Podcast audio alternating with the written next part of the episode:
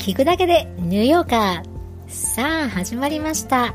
このチャンネルは一度は聞いたことまたは行ったことのあるニューヨークの観光スポットやトレンドをガイドブックだけでは得られない旬な情報やワクワクする情報を盛り込んで私ココカツが現地からお届けします。行ったことがなくても見たことがなくても知ってるだけでなんだか得したような世界の中心ニューヨークのこと知りたくないですか？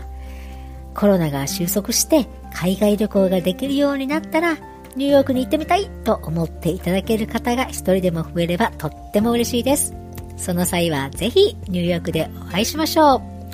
皆さんいかがお過ごしでしょうか？あの、ニューヨークはですね、この月曜日からコロナワクチンの接種が始まってるんですね。もちろん、あの、全員ではなくて、今症状のある方や、あとはその最前線で働かれてる方ですよね、の接種が始まりました。まだね、あまり情報はないのですけれども、少しでも早くなるだけ多くの方に予防接種が届いて、いろいろなところに旅行できる日が早く来ると本当にいいですよね。はい。ということで、本日も、えー、前回に引き続き、グランドセントラルステーションへご案内します。それではニューヨークへようこそ。は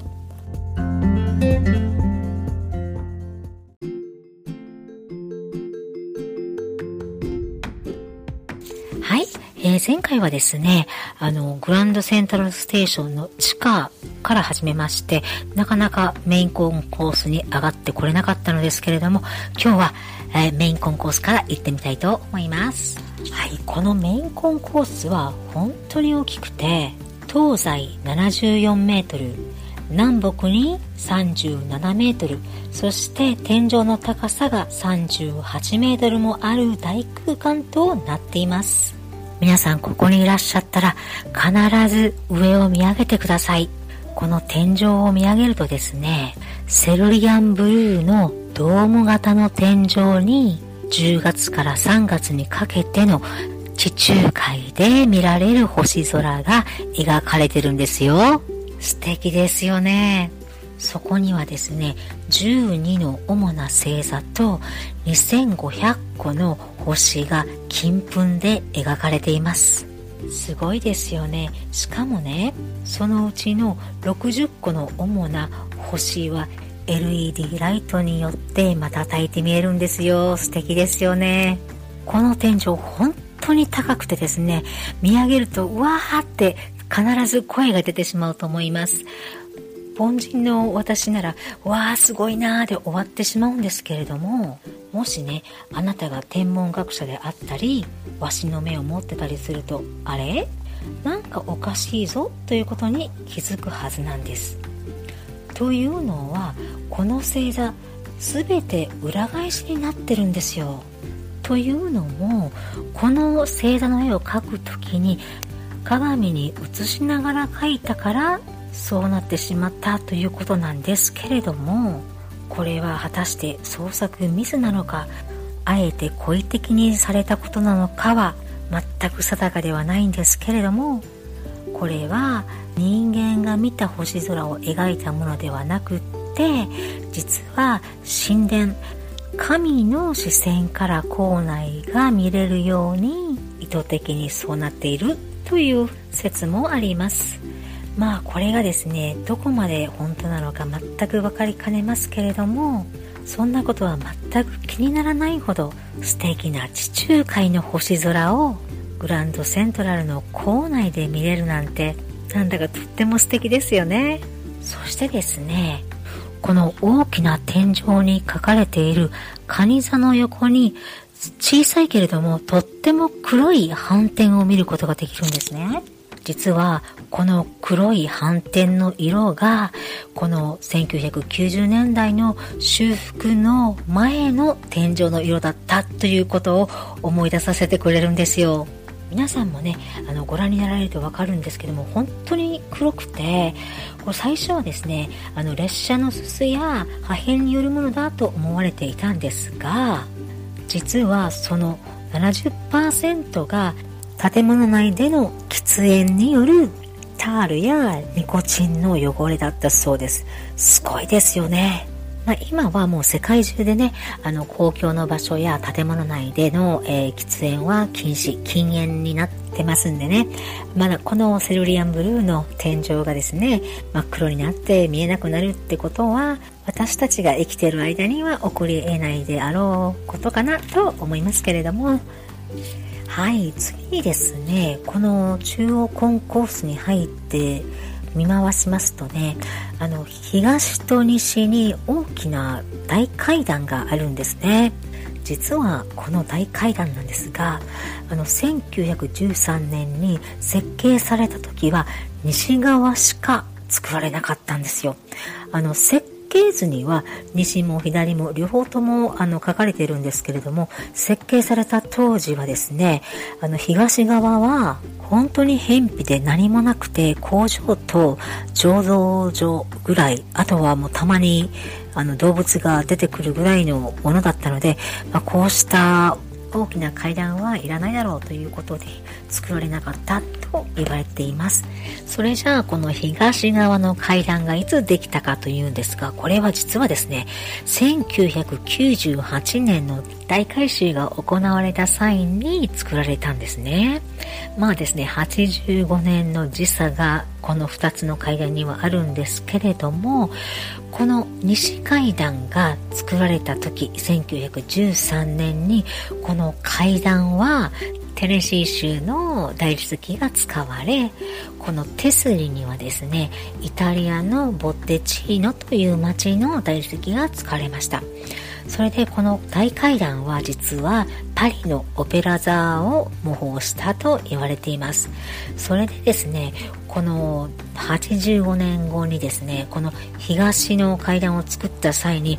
全く同じようにするために、このイタリアやテネシー州に行って、この採石をしなくちゃいけなかったというわけなんですね。しかしですね、一つだけほんの小さな違いがあるんですよ。見ただけでは絶対にわからないんですけれども、この東の階段の方が1インチ、つまりですね、1.3センチほど小さいそうなんですね、幅的に。という、なぜこういうことをしたかっていうと、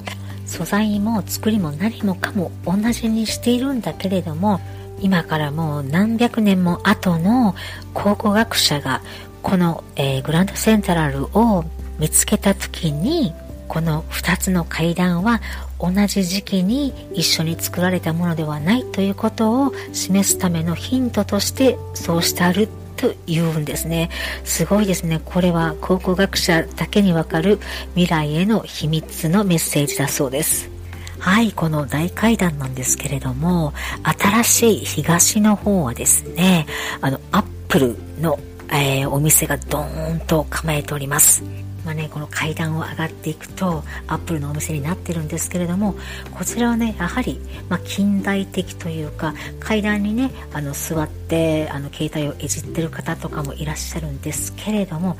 西側この西側の古く良き時代から続く階段の上にはですねやはり少し雰囲気の良いお店レストランがあります。今はコロナの影響でねちょっとクローズテンポラリークローズなんですけれどもチプリアーニというイタリアンレストランでこの階段を上がっていくとですねものすごく雰囲気のいいねこのイタリアンレストランが上にあるわけです。ですからね、こちらの方の階段に座って携帯をいじってるっていうような方は一人もいらっしゃいませんね。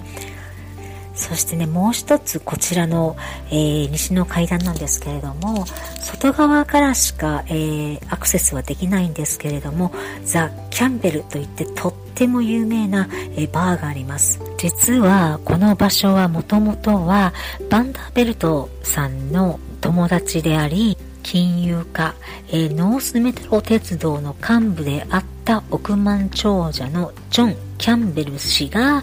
ご自分のオフィスとして作ったのが始まりなんですよ。1923年に作られまして、あの、1957年にこのキャンベルさんが亡くなった後は、えー、倉庫として使われていたそうなんですけれども、この1999年にですね、ガーナーグループによってその当初の壮大な建物に復元されたんですね。もう本当に細部の細かいデザインまで13世紀のフィレンツェ様式からヒントを得て装飾されていると言われています。装飾には7.6メートルの高さなる手乗りの天井ですよ。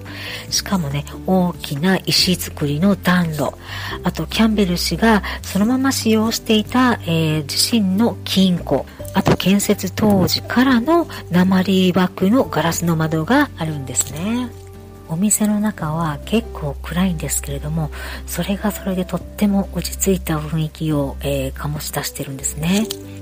なんだかこの1920年代のジャズエイジにタイムスリップしたかのような気分にしてくれるのは間違いないですよ。しかもねこのバーは、えー、ニューヨークの中で一番ロマンティックなバーと言われているのでぜひ足を運んでみてはいかがでしょうか。というわけで今日はこれまでです。さあ楽しんでいただけましたでしょうか。名前は知っていたけれどもそんなことは知らなかった。ちょっと面白い情報を得たぞと思っていただけたらとても嬉しいです。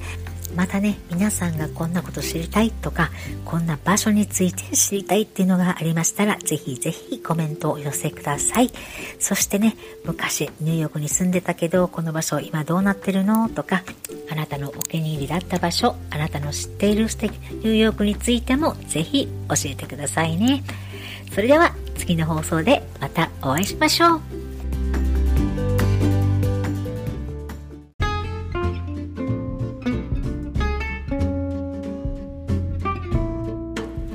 メント返しのコーナーです。えー、14回目のマンハッタンにかかる橋、丸に BMW でっていう回にいただきました。梅太郎さんです。ありがとうございます。読ませていただきます。更新を楽しみに待っている梅太郎です。ありがとうございます。梅太郎さん、本当に嬉しいです。本当に励みになっています。えウィリアムズバーグブリッジ。忘れてた。っ てありますけれどもすいません。思い出した。すいません。ちょっと笑っちゃいました。青い色の橋って地味ですよね。そうなんですよ。結構地味なんですよねあの橋ね。あーニューヨークとロングアイランドに行きたいな。ルート495を東の端までドライブしたい。そこのワイナリーも行った。ここがつさんのおかげで気持ち若返りますといただきました。ありがとうございます。ルート495を東の端まで行くってすごいですね。まあ、夏にね、まあ、ニューヨークのシティにお住まいの方は避暑地として大体このもう少しもう本当に東の果ての、えー、ハンプトンとかモントークにセカンドハウスを持っていたりとかシェアハウスをしたりとかで夏を過ごされる方多いんですけれどもねまあ、私はちょっと近場のロングアイランド夏にロングアイランドレールロードでよく行ってましたね。私もですねこの放送を始めさせていただいてから、まあ、いろんなことを、えー、いろいろ調べていくんですけれどもその間にねあこういうこともあったなとかああここ行ったなとかそういう昔の記憶をいろいろ思い出して楽しいですね。まあ、梅太郎さんも気持ち若返りますとおっしゃっていただいてますけれども、何よりです。本当にいつもどうもありがとうございます。まだニューヨークにいらしたことのない方でも、少しでも興味のある方は何でもいいので、何か質問などありましたら、どんどんお寄せください。それでは今日はこの辺で。じゃあね